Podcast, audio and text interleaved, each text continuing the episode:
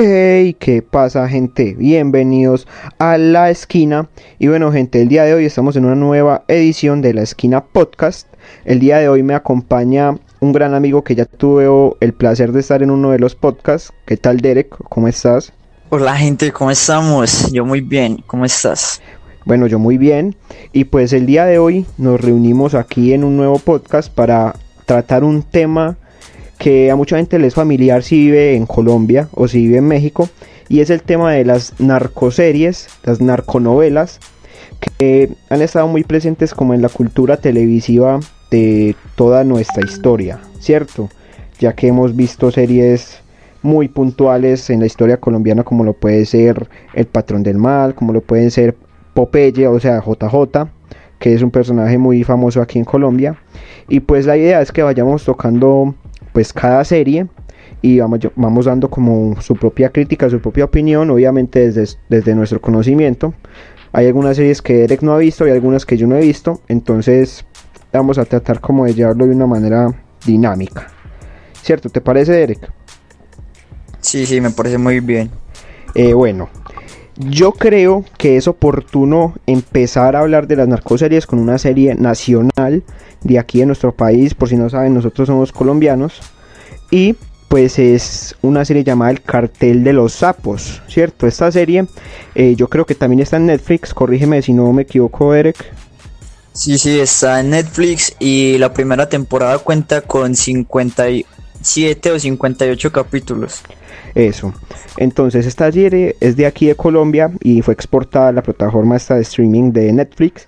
Y pues nos cuenta una historia eh, un poco deformada de lo que fue el entorno del narcotráfico de Colombia desde los años 80 hasta la década del 2010 más o menos, hasta 2008, 2010. Sí, sí, sí. Sí, y pues esta serie es contada por bueno, fue escrita primero que todo, porque esto primero fue un libro, la serie de Cartel de los Sapos fue inspirada en un libro, y escribió un ex narcotraficante que en la serie lo podemos encontrar como el personaje principal, que es Martín González alias Fresita. Cierto, este, este personaje lo que nos, nos dice en toda la serie es la historia básicamente la historia del narcotráfico entre el tiempo que ya dijimos. Y quiero oír primero, Derek, cuál es tu opinión acerca de, la primera temporada de esta serie, porque yo sé que tú la has visto.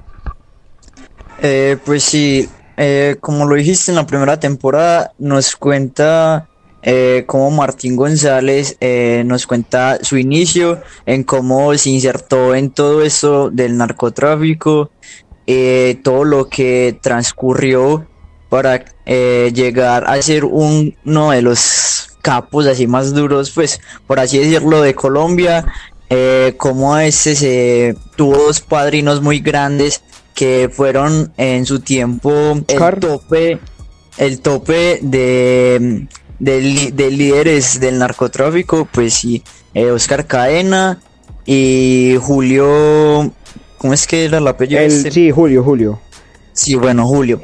Eh, bueno, eh, también eh, nos relatan que no se puede salir de este negocio cuando ya eres muy conocido, que eso es imposible, pero que hay gente que se ha logrado salir, pero a la semana o a los días ya termina muerto. sí, esta serie es más que todo como para concientizar de alguna manera cómo el narcotráfico afecta en la juventud de Colombia en esas épocas. ¿Por qué? Porque Martín González entra al narcotráfico siendo apenas un, un, adolescente, teniendo apenas 14, años. Sí, con 14 años. Y pues esto nos quiere mostrar como una realidad, ¿cierto? Y es que en esa época muchos jóvenes, sea por cuestiones económicas, o sea porque tenían la mente dañadita, eh, les daba por entrar al negocio del narcotráfico, que era un negocio sumamente volátil, ya que o salías muerto o salías a la cárcel, a una cárcel en Estados Unidos. Y en cierta manera, exacto, extraditado. Y en cierta manera esta serie eh, es buena y mala. Ya les voy a decir por qué. Buena porque en sí la historia es muy llamativa, ¿cierto? Tú cuando la ves te quedas muy enganchado, quieres ver más porque... Sí, además de la repercusión que tienen algunos personajes, como estos empiezan de lo desconocido a lo más conocido, como es el tema del cabo. Ah, sí, ese personaje vamos a hablar puntualmente ahora más adelante. Pero a lo que iba, y es que este es buena, ¿por qué? Porque la historia siempre va a ser muy llamativa. Pero también es mala porque en cierto modo romantiza y exalta ciertos aspectos del narcotráfico que no deberían ser tan exaltados. Pero no quita que sea ficción y en la ficción pues todo, por así decirlo, se vale. Pero hay que ver muy bien el entorno. Yo no sé qué nos puedes decir tú, Eric, de este personaje tan controversial que es el, el Cabo. Eh, pues, a ciencia cierta, eh, este personaje puede influir mucho en la mentalidad de los jóvenes que, pues, que no son conscientes de que esto es algo de ficción. Porque como podemos observar en la serie, el Cabo eh, es un personaje que no se encariña tan fácil con algunos amigos. Eh, los más cercanos a este, por ejemplo Guadaña, él sí les tenía cierto cariño, pero este también puede, ¿cómo decirlo? Eh, da un mal aspecto eh, a esta novela. Si es cierto que así es su personaje que tiene que ser malvado, pero para algunas personas que no son conscientes de esto pueden interpretarlo mal y seguirlo como un ejemplo a seguir, que esto también es muy malo. Sí, es muy malo, ya que el Cabo, eh, como nosotros podemos ver, es una persona que utiliza mucho el lenguaje materno, o sea, este habla como un, como un verdadero paisa, se encariña, habla, habla con los dichos de los paisas, es alguien de la calle, ¿cierto? Y a la gente, a la gente más que todo de, de recursos precarios, y también a la gente que se empelicula mucho con estas series, puede ser un ejemplo a seguir y, y un ejemplo de que, ah, mira, mira cómo vive el cabo en la serie, puede que yo llegue a conseguir eso. Y eso es totalmente erróneo. Y eso se repite tanto en la primera como en la segunda temporada, que la segunda temporada yo sí me la vi, Derek no se la ha terminado de ver, pero yo sí me la vi. Y lo que pasa es que ese personaje en sí tiene una transformación muy muy dura en toda la serie. O sea, el personaje siempre pasa por una evolución, pero nunca deja de ser, de ser sanguinario y nunca deja de dar ese ejemplo romántico de que el narcotráfico puede llegar a ser fructuoso. Algo que tiene bueno esta serie es que en cierta manera los finales que tiene siempre nos dejan como el como la enseñanza de que el narcotráfico no paga, ya que siempre al final todos los implicados en, el negocio terminan o en la cárcel o terminan muertos. Y, es una, y es algo que siempre debemos tener en cuenta, y es que el narcotráfico nunca va a ser una vía, una vía, una buena vía para poder, para poder desarrollar una vida que nosotros querramos llamar digna. Sí, y de hecho eso se recalca en la serie. ¿No se acuerda en la primera temporada el árbol eh, bueno, el esquema que nos planteaban de quienes estaban arriba del todo y de ahí ya se, se subdividían en todo. Sí, exacto. Eh, bueno, eh, con esto eh, nos daban pasos a seguir de cómo terminaba cada uno de estos personajes. O terminaba encanado, como ellos lo decían, en la universidad, o terminaban muertos. Terminaban muñecos. Sí, es verdad. O sea, lo, lo bueno que tiene la primera temporada es que en sí nos plantean ese, ese esquema que nos muestra que todos los implicados, absolutamente todos, menos Martín, terminan o muertos o en la cárcel. O sea, eso es algo que nosotros debemos tener en cuenta. Del todo esta serie no es mala. Ya vamos a ver otros ejemplos más adelante que sí hay que hacerles una dura crítica, pero esta novela yo creo que sí pasa los estándares que para que alguien la vea. Sinceramente la recomiendo ya que es muy divertida y todo, pero siempre deben tomarla como lo que es, como una serie, no como una guía. Una serie de ficción, no algo a seguir. Exacto. Y es que, es más, esa serie yo, yo, creo que la llegaron a catalogar como, como, bueno, no la serie, sino el libro. El libro que escribió Fresita, eh, la llegaron a catalogar como registro histórico. O sea, ¿por qué? Porque en sí, eh, esta serie y este libro también mostraban todo el recorrido del narcotráfico real de Colombia. O sea, todo lo que se muestra es basado en hechos totalmente reales, todos los personajes que se muestran existieron, pero hay ciertos detallitos que sí son un poco anacrónicos, pero en sí la serie es muy, una muy, un muy buen ejemplo. Eh, bueno, ya podemos pasar a otra, y es también de aquí de Colombia, ¿cierto? Yo creo que es la más famosa, la narcosería más famosa y más Sí, la exitosa. más reconocida Sí. por el protagonista en sí. Exacto, y estamos hablando de Pablo Escobar, el señor del mal, ¿cierto? Pablo Emilio Escobar Gaviria. Sí, así es el protagonista, este personaje que tanta mala fama le ha dado a, a nuestro país. Y pues la serie, yo la veo la mejor narcoserie No, que he visto, ¿cierto? Pero es curioso, eh, ya que estas series, eh, pues, eh, se relacionan en cierto modo, ya que en el cartel eh, el que estaba arriba del todo era Pablo.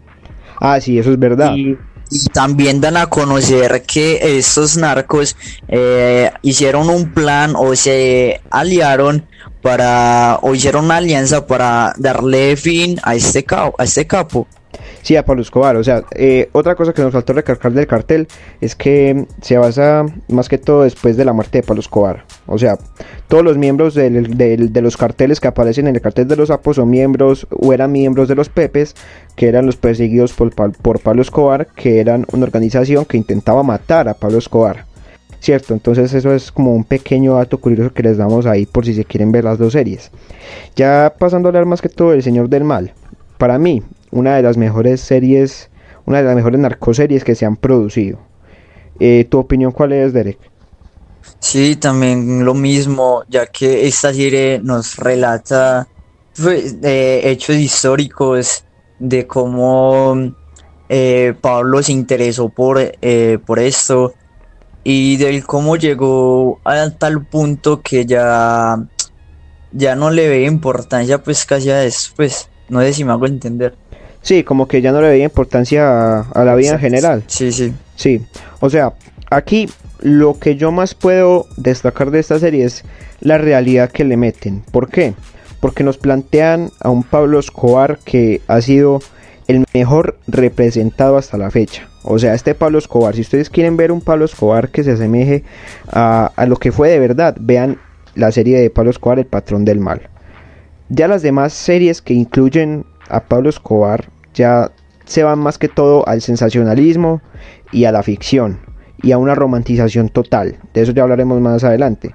Pero la mejor narcoserie que pueden ver si quieren ver la vida de Pablo Escobar es Pablo Escobar, El Patrón del Mal, producida por Caracol. Algo que me gusta también mucho es el protagonista que, que tenemos en esta narcoserie.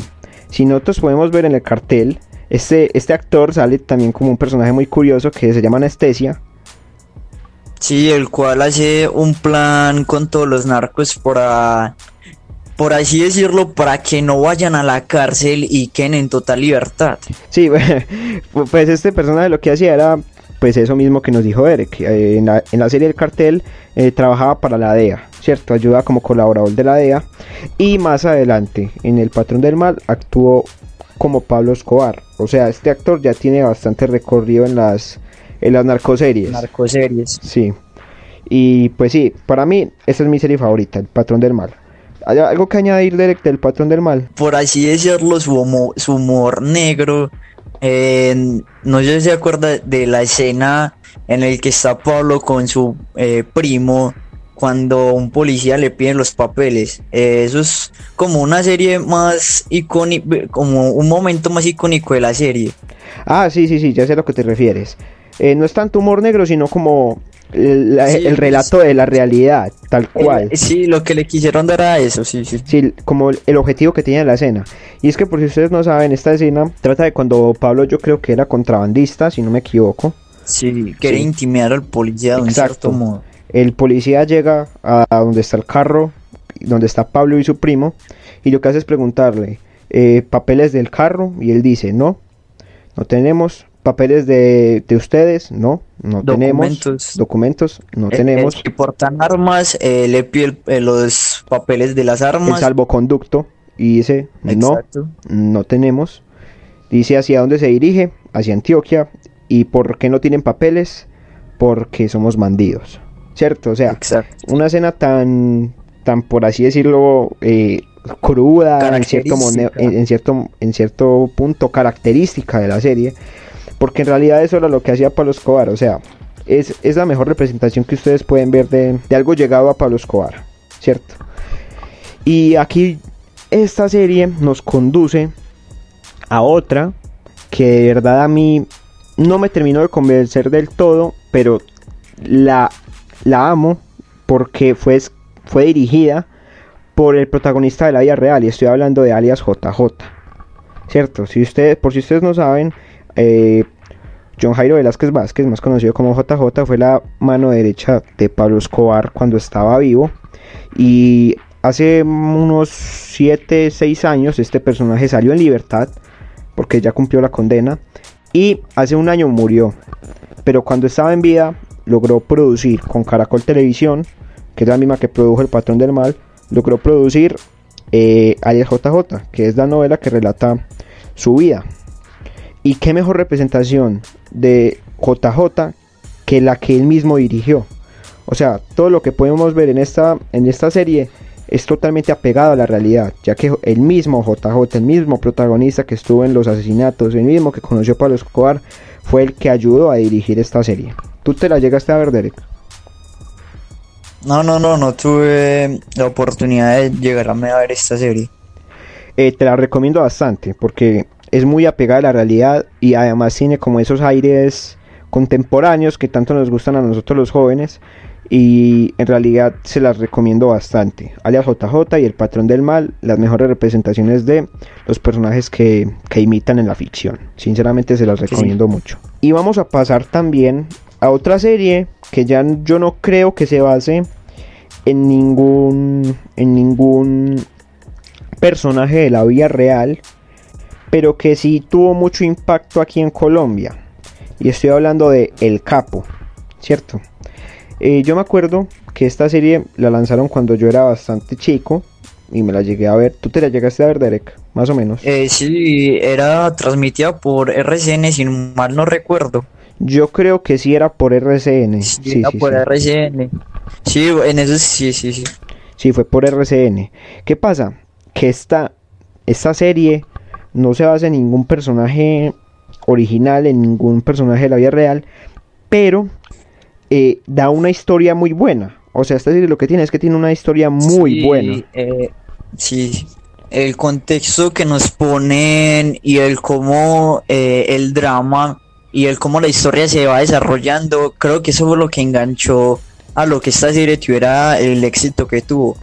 Sí, es verdad, porque, o sea, esta serie, si ustedes no la han visto, es muy sombría. O sea, es muy sombría, es muy, muy de suspenso, era más como un thriller. Y en realidad no era tanto tan llamativa por la violencia, sino por el propio personaje que manejaba, ya que él tenía una personalidad muy, muy característica. O sea, él era muy seco, aunque también era muy cariñoso con los muy frío, muy frío. No, eh, no decimos al recuerdo que él tenía como una especie de novia o esposa que, por así decirlo, lo manipulaba. Eh, ese era como su punto débil como nos lo recalcan en el cartel, que cada narcotraficante tiene el punto débil que es su familia u esposa. Ah, eso es verdad. Sí, si no mal recuerdo, el capo, que era Pedro Pablo León Jaramillo, si no me acuerdo, si no me acuerdo bien del, del nombre. Sí, sí, sí. Sí, sí, El protagonista. Eh, lo que pasa con él es que él tiene una esposa y una hija y una amante que era parte del cartel que él manejaba. Eh, la esposa y la hija siempre mantenían como una distancia del capo, aunque lo querían mucho, pero siempre lo, distanciaban ya que ellas no querían la vida del narcotráfico. Y en cambio la otra, la amante, que si no me acuerdo yo creo que llamaba Perris, eh, siempre la... Eh, sí, sí, era la Perris, siempre la manejaba el capo. O sea, ella era de parte del cartel, del capo. Y pues era muy, era muy bacana, yo me acuerdo muy bien. A mí me gustó mucho esa serie. Sí, fue una de las mejores eh, aclamadas por Colombia, una de las mejores acogidas. Sí, tuvo una de las mejores acogidas. Y lo bueno es que es como es totalmente ficción, no hay por qué no hay por qué tomársela de una manera ofensiva. Sí, no hay por qué tomárselo en serio por, por los jóvenes. Exacto. O sea, aunque también se romantizaba un poco lo que era el, el tema del narcotráfico, era una buena historia. ¿Por qué? Porque los personajes tenían carisma, el arco argumental de todas las, sagas que tenía era muy bueno. Pues sinceramente, una muy buena opinión. No es de las mejores, pero tampoco es de las creo peores. Creo que llegó a tener segunda parte.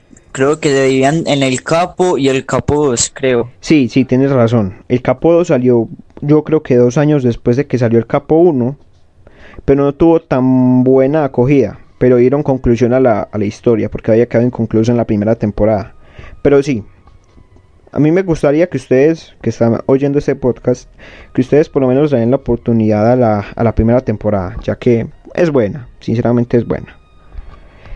Y ahora quiero hablar como de las series que, que a mí sinceramente no me parecen buenas, no me gustan, me parecen que son un contra un, un despropósito, ya que producir una narcoserie, Completo fiasco. sí, un completo fiasco a mi opinión, aunque tienen su fandom.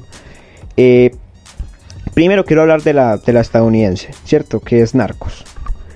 Con esta serie tengo muchos sentimientos encontrados. ¿Por qué? Porque con esta serie yo puedo ver la visión norteamericana que tienen de nosotros los colombianos y de nosotros los que tenemos de verdad la historia del narcotráfico en nuestras venas, ¿cierto? Aunque no lo querramos reconocer.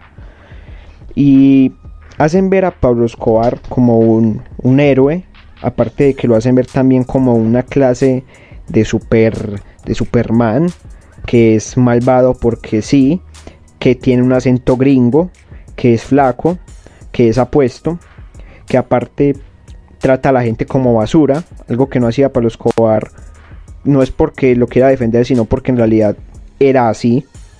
Y yo no sé si tú lo lleg- la has llegado a oír, Derek, Mm, No, no. a oír, pues, o sea, pero por está el en el aspecto, mainstream. pero, pero por el aspecto que está dando ella, eh, pues creo que al público que se haya visto el patrón del mal eh, no creo que le agrade mucho el estereotipo que le estén dando a Pablo. Sí, es verdad. ¿Por qué? Porque sinceramente no es nada parecido. O sea, es una de las peores representaciones que yo he podido ver como colombiano y como, como, como, Como Testi- fan, pues, sí, como por- testigo de toda esta historia, que sinceramente no la vean. ¿Por qué? Porque la serie es mala. Para nosotros los colombianos es mala. Que ustedes las quieran ver como una serie totalmente aparte de nuestra historia, véanla. Pero si la Pues quieren sí. ver como una representación de Pablo Escobar, no se la vean para nada. porque por, pues no sigue los parámetros que ya estamos acostumbrados o que nos dejó eh, el, el patrón del mal. Exacto. O sea, si ustedes ven el patrón del mal y después ven la representación que le dieron en Narcos, es una cosa totalmente diferente y sinceramente no me gusta para nada. Y además porque siento que es una burla hacia nosotros. Porque hacen ver el narcotráfico como, como una película de acción y es que eso no, es, no se puede ver así. El narcotráfico se tiene que ver como, como lo fue, como algo histórico que marcó la historia de un país para mal. El narcotráfico fue un hecho malvado, fue un hecho terrorífico que atormentó a Colombia muchos años. Y que vengan los estadounidenses a tratar de romantizar nuestra historia y a tratar de, de ponerla como algo idílico, me parece un total insulto a nuestra cultura y a nuestra nación. No sé qué opinas, Derek, de esos hechos. Sí, estoy totalmente de acuerdo contigo, ya que eh, sí, es como eh, ensuciar, el, burl- hacer una burla a todo lo que como país Colombia ha vivido. Sí, o sea, se están burlando de nuestra cara. Eh, hay gente a la que le gusta y la respeto. A cualquiera persona le puede gustar las series malas, las series buenas. Pero hay que ver las cosas como son. Y esa serie para mí es un insulto a nuestra historia. Algo parecido a lo que está pasando con Narcos México. Por si tú no sabías, a esta, a esta serie de Narcos le sacaron otra temporada que se basa en los capos de México. Yo en los capos de México no tengo dominio, ¿cierto? Yo no... Y tampoco en ningún Sí, otro. eh, no, es- hasta no es el tema. Sí, no, no, no soy muy ducho en ese tema, pero eh, me imagino que estarán haciendo lo mismo que hicieron con, con Pablo Escobar, con, Narcos, Pablo Escobar. ¿cierto? O sea, a mí me parece... Sí, creo que, creo que más eh, trataron como de hacerle una burla a todo este ámbito en vez de eh, hacer una buena crítica, eh, una buena serie. Exacto. ¿Qué les costaba a estas productoras multimillonarias hacer un documental o hacer una serie documental en vez de romantizar simplemente lo que es la violencia y la droga? No me parece bueno, no me parece correcto y no me parece adecuado. Sinceramente, Narcos y Narcos México, no se la recomiendo que la vean, no me gustaron. Yo me tuve la oportunidad de verme la primera temporada, no me gustó. Y bueno, ya está decisión de cada quien, ¿cierto? Eh, y no es que aquí en Latinoamérica, por ser latinoamericanos, hagamos las cosas bien siempre a lo que respecta a las narcoseries. Tengo dos ejemplos claros. El Señor de los Cielos y el Chema. ¿Cierto? El Señor de los Cielos y el Chema pertenecen al mismo universo al que pertenece el cartel de los sapos. Y fue y el libro que basó el, Señor de los Cielos también fue escrito por Fresita. Y algo que me decepciona es que el Señor de los Cielos se ha degradado mucho, se ha degradado mucho eh, al pasar de los años, se ha vuelto una serie burla, se ha vuelto una burla completa. Por si ustedes podrían ver la primera temporada y la segunda, que se las recomiendo, solamente esas dos, podemos ver que por lo menos estas dos temporadas se acercan un poco a lo que es la verdadera realidad de, de Amado Carrillo, que es la verdadera persona que, que, representa a Aurelio Casillas en El Señor de los Cielos. ¿Cierto? Sí, antes me comentaste que el cabo hacía apariciones también en esta serie. Ah, sí, es verdad. O sea, el cabo, el cabo Jiménez, eh, hace aparición desde la primera temporada en esta serie del Señor de los Cielos. Es más, yo creo que en las últimas temporadas, en las 6 y 7, se vuelve el villano principal. Y, si me entienden, es una mezcla de realidad y ficción total. ¿Por qué? Porque el cabo, lo que el verdadero cabo de, de la vida real, nunca llegó a cometer los actos que están en el Señor de los Cielos. O sea, se distorsiona la realidad solamente para sacar un beneficio económico a costa de una serie que sabemos que a la gente le gusta, pero que en realidad tampoco aporta nada bueno, a mi, a mi parecer. ¿Cierto? Sí, sí. Y es que también tengo otro punto que tratar de esta serie, y es que también algunas temporadas fueron coproducidas con Caracol Televisión junto con Telemundo. Y aquí la crítica va más que todo para Telemundo. ¿Por qué? Porque Telemundo es una empresa televisiva que es controlada por los Estados Unidos, ¿cierto? Los Estados Unidos son los máximos consumidores de la cocaína que se produce en Colombia y que se produce en México. Y Estados Unidos ha sido la encargada de romantizar el panorama narco que se ha vivido en Latinoamérica. El perfecto ejemplo que nosotros podemos ver es el Señor de los Cielos y el Chema Venegas. Sinceramente, Estados Unidos lo que hace aquí es tratar de romantizar hechos que son totalmente reprochables, como son el narcotráfico. No sé si tú llegaste a ver un pequeños fragmentos del Señor de los Cielos, Derek. Eh, no, es, estoy como por partes. Primero el cartel y después ya me eh, seguiré viendo el Señor de los Cielos. De los, de los cielos. Eh, sí, lo, eh, lo que ya les decía. Una serie que no se la recomiendo. Si se la quieren ver, si quieren disfrutarla, no se las recomiendo. Yo solamente me la estoy viendo porque, como ya les dije, yo soy fan del cartel de los sapos y me gusta mucho el personaje del cabo. Entonces la veo por las apariciones que hace el cabo. Pero no por nada más. Porque por lo demás, la serie es sinceramente de una calidad muy, muy, muy cuestionable. Y no me parece buena. Ya está decisión de cada uno, vérsela o no. Em, bueno, seguimos con otra. Y sí, es de aquí de Colombia también. Y es también una de mis favoritas. ¿Por qué? Porque es totalmente ficticia. Los personajes que se muestran no existen en la vida real. Y es basada en un libro. Y estoy hablando de Sin Tetas No Hay Paraíso. ¿Tú te la llegaste a ver, Derek? Sí, sí, me vi las dos segundas temporadas apenas. Sí, me imagino que hablas de las temporadas que sacaron hace poco. ¿Cierto? De las de 2015, 2016, creo, ¿cierto? Sí, por ahí aproximadamente, sí, hace en esos años, sí. Sí, por si ustedes no sabían, Sin Tetas No Hay Paraíso fue creada más que todo, yo creo que en el año 2005, 2006, como la primera temporada que nos trata, pues nos relata la historia, pero desde el punto de vista de una de las prepagos que los, los amos de la droga eh, usan para su placer, ¿cierto? Estamos hablando de Catalina, De Catalina. Sí, de Catalina. Y aquí lo que pasa es que este personaje se ve que sufre mucho. Al final de la primera temporada supuestamente termina muerta. Bueno, como les iba diciendo, eh, esta personaje eh, es una prepago que los, que los narcos utilizan como placer, ¿cierto? Como ya hemos visto en todas las narcoseries. Y supuestamente al final de la primera temporada, que ya como les dije, surgió entre los años 2000 y 2010. Sí, en todo este periodo de tiempo. Eh, esta personaje termina supuestamente muerta. Cierto, algo que me gusta mucho de esta serie es que literalmente nunca nos romantizan el destino narco. Siempre lo hacen ver como una mierda, como lo que es. ¿Por qué? Porque el narco siempre va a ser una mierda. Y es una muy buena crítica, a mi parecer, de la realidad de las, de las, de las mujercitas que querían ser prepagos. Me parece muy buena la existencia de esta serie. De su primera temporada, quiero aclarar, que ya les dije en qué año fue. Por, por eso mismo, nunca nos romantizan, nunca nos dicen que es bueno el narco, nunca nos muestran los placeres que se puede vivir si eliges ese camino.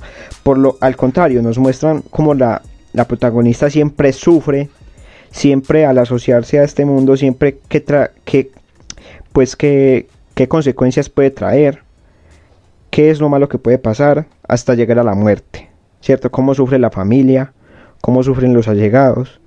Y y es muy buena serie, se la recomiendo. La primera temporada, coproducida por Telemundo. Cierto, en este punto Telemundo sí me gusta. Pero ¿qué pasa?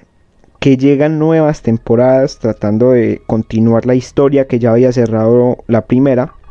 Y salen más o menos en el año 2015, 2016, 2014, por ahí. Y son bastante nuevas. Y lo que pasa es que aquí se inventan una cantidad de cosas ridículas que a mí sinceramente no me gustan. Es más, en la última temporada terminan hablando de brujerías y de encantos y de maldiciones. Cuando esta, cuando esta serie comenzó siendo literalmente una narcoserie.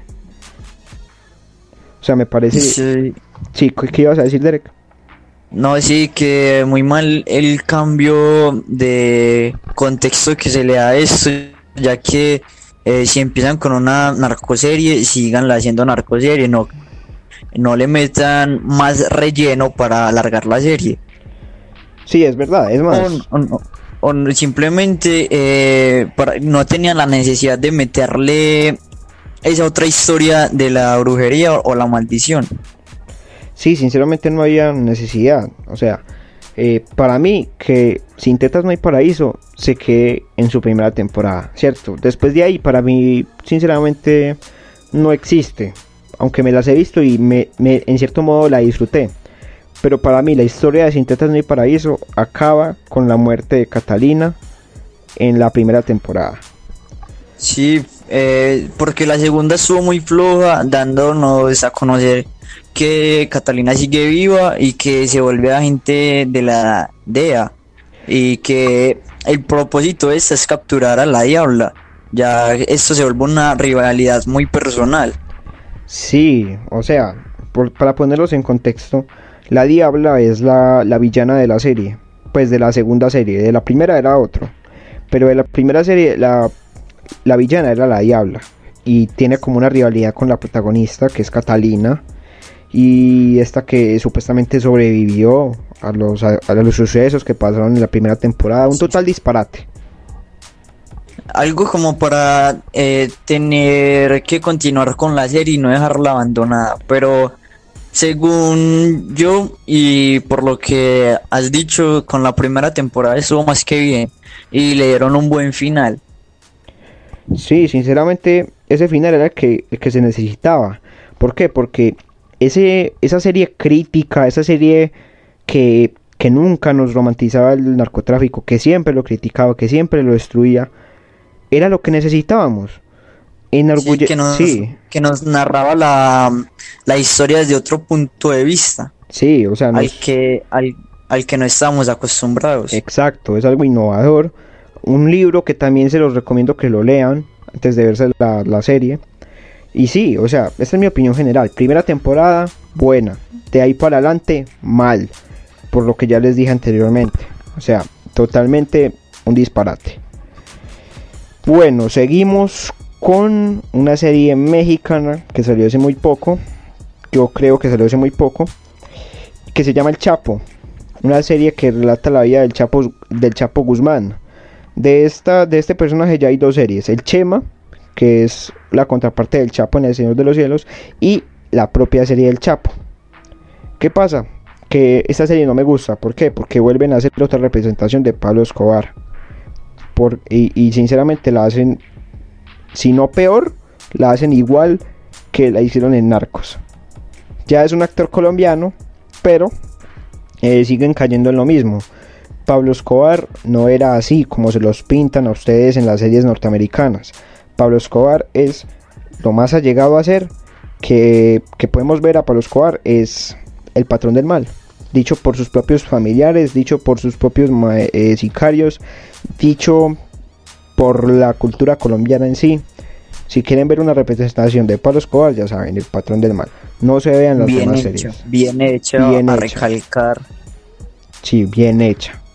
Que es lo que lo que yo creo que la persona que las personas buscan. No hacerlo por hacer, sino que eh, lo- ellos lo hicieron mal, pero en el patrón del mal lo hicieron a mejorar, hicieron, eh, quisieron dar una buena representación de ese personaje. Ojo, que no estamos diciendo que Pablo Escobar sea bueno. Estamos hablando de la representación que se le da. Estamos hablando del personaje en la serie, no de, eh, de la persona que, Que él era. tanto de tanto que tanto dolor infligió eh, en Colombia. Es verdad, o sea, Pablo Escobar fue un, fue un demonio para Colombia. Pero si ustedes quieren conocer la historia de Pablo Escobar, véanse el patrón del mal. Sinceramente, eso es lo que, lo que, lo que les tenía que decir. Véanse el patrón del mal, si se quieren ver una representación. Cierto, otra narcoserie que surgió aquí en Colombia, pero que sinceramente decayó mucho. O sea, nunca nadie la vio. No tuvo buen rating. Fue malísima. Fue la serie de El Mexicano. Cierto, esta serie eh, relataba la, la historia de, de Gonzalo Rodríguez Gacha, que era alias el mexicano. Y este era un capo colombiano que le gustaba mucho la cultura mexicana y se hizo llamar así, el mexicano. Este, este personaje sale en la serie del Patrón del Mal como el mariachi, ¿cierto? Sale como el mariachi. Y pues sinceramente también, si quieren ver una buena representación, véanse el que salió en el Patrón del Mal. Eh, ¿Por qué? Porque el patrón del mal siempre, siempre mostró una cara que era más bien acercada a la realidad de todos los narcotraficantes que allí salieron. El mexicano es una serie regular, no se las recomiendo, es muy aburrida, no tiene buena historia, porque aparte también le meten ficción, o sea, no me parece buena.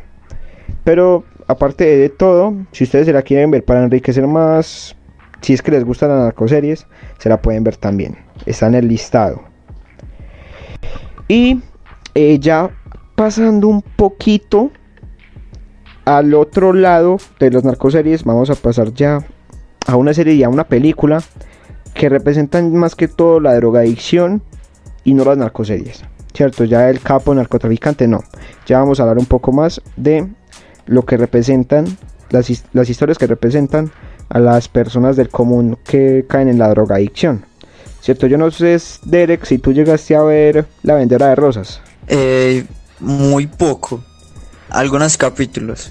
Sí, eh, por si ustedes no saben, La Vendedora de Rosas eh, fue una película que sacaron en los años 90 o 80 creo, que era de pues una historia que narra, que nos mostraba la realidad juvenil precaria de Medellín en estos años.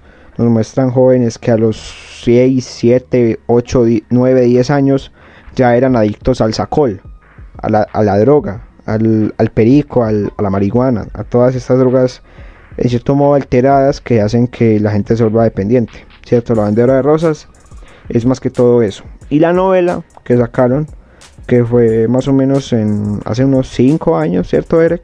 Sí, que se llamaba Lady la vendedora de rosas, si no estoy mal. Sí, Lady la vendedora de rosas, nos relataba la vida de los actores que participaban en la película. O sea, no es en el- la película y la serie no son del mismo universo. La película es ficción y la serie trata de los actores que actuaron en la película. Algo enredado, pero véansela porque también es buena. también estuvo dirigida por, por, por una, por, la propia protagonista que era Lady Tavares de la vida real. Y eh, pues se la recomiendo. ¿Por qué? Porque es buena, es entretenida, es real, nunca se romantiza los negocios turbios, nunca se romantizan las pandillas, no se romantiza el narcotráfico, por lo que si ustedes quieren verla como una clase de crítica social, se la pueden ver, no hay ningún problema, es, es bacana, a mi parecer. Eh, ¿Algo que añadir sobre, sobre todo lo que hemos hablado, Eric? Eh, pues, a ver, ¿qué le dijera? Que las dos series eh, más recomendadas sería El Patrón del Mal y El Cartel, ya que estas les, va a dar una introducción sobre todo este mundo que les estamos comentando y cómo esto ha llevado para mal a muchas personas y cómo se ve impli y cómo se ve eh, que si vas a hacer esto vas a terminar mal no lo tienes que eh, dar como un ejemplo a seguir, sino como eh, algo que afectó mucho a nuestro país y cómo ya vamos a ser juzgados por esto que hizo Pablo. Es verdad, o sea, algo que ustedes tienen que tener en cuenta es que Colombia durante ya, o sea, no durante muchos años, desde muchos años para atrás hasta hoy, hasta la actualidad, eh, tenemos el estereotipo de que todos los colombianos somos narcotraficantes, ¿cierto? Esto lo dio más que todo la mala fama que tuvo Pablo Escobar, porque Pablo Escobar, si ustedes no saben, es un personaje global, o sea, todas las personas, sea en Europa, sea en Asia, sea en África, sea en América, conocen a Pablo Escobar. ¿Y de dónde es? De Colombia. Entonces, este, esta imagen que nos dio nos sigue pesando hasta hoy en día, porque a todos los colombianos nos tratan de narcotraficantes. Y es algo que queremos cambiar. Por eso la crítica que le estamos haciendo aquí a las, a las narcoseries que ustedes pudieron oír en el transcurso del podcast. No estamos romantizándolas, no las estamos recomendando para que lo tomen como un ejemplo. No las estamos elogiando. No las estamos elogiando. Les estamos recomendando algunas porque yo sé que hay personas que en sí quieren saber la historia del narcotráfico y les estamos recomendando las que de verdad nosotros que no somos ningunos exacto. O sea que nosotros que no somos ningunos expertos somos apenas unos adolescentes les queremos les queremos recomendar porque nosotros vemos y hemos vivido en ese país toda nuestra vida y yo creo que tenemos como el conocimiento como para decirles con respecto a las narcoseries qué es lo que ustedes deberían de ver y qué es lo que no deberían de ver si quieren ver pues lo que pasó en la realidad y también les recomiendo que vean la entrevista que le hizo Jordi Wild a Popeye cuando estaba vivo a JJ, que duró, son tres partes de media hora más o menos cada una, y se las recomiendo. ¿Por qué? Porque si ustedes quieren ver a un, a un Pablo Escobar mucho más real, vean el que está escribiendo Popeye en esa entrevista. ¿Por qué? Porque él ahí nos deja en claro cómo era la personalidad de Pablo Escobar, cuáles eran los hábitos que él hacía, qué era lo que de verdad él representaba y cuál fue el contexto de violencia que éste vivió. ¿Cierto? Derek, ¿tú te llegaste a ver esas entrevistas o las llegaste a, eh, No, no. No, no. Bueno, desde aquí yo te las recomiendo que las veas porque sinceramente son muy interesantes y un testigo, un testigo que en su momento estuvo con Pablo Escobar pudo pues describirlo a la perfección. Y ahí también se recalca todo lo que, lo que ya hemos dicho acá. Lo mismo, Pablo Escobar, el patrón del mal, es la mejor representación de Pablo Escobar que ustedes puedan, puedan encontrar. Yo creo que no siendo más, yo creo que ya podemos concluir por acá el podcast. Sí, ya podemos finalizar con todo eso. Eh, Derek, algo para decir ya para concluir. Eh, que se suscriban a la esquina, denle like y sigan apoyando todo el contenido que está dando. Eh, sí, ya saben gente que estaremos intentando sacar un podcast semanal, si lo permiten pues las circunstancias. Y ya saben, les voy a dejar el canal de Derek aquí en la descripción para que vayan y lo sigan. Él ya no sube videos, pero de todas maneras ahí está para que se suscriban y de pronto le den el ánimo para que vuelva. y pues bueno gente, esto ha sido todo por hoy. En la esquina y hasta la próxima.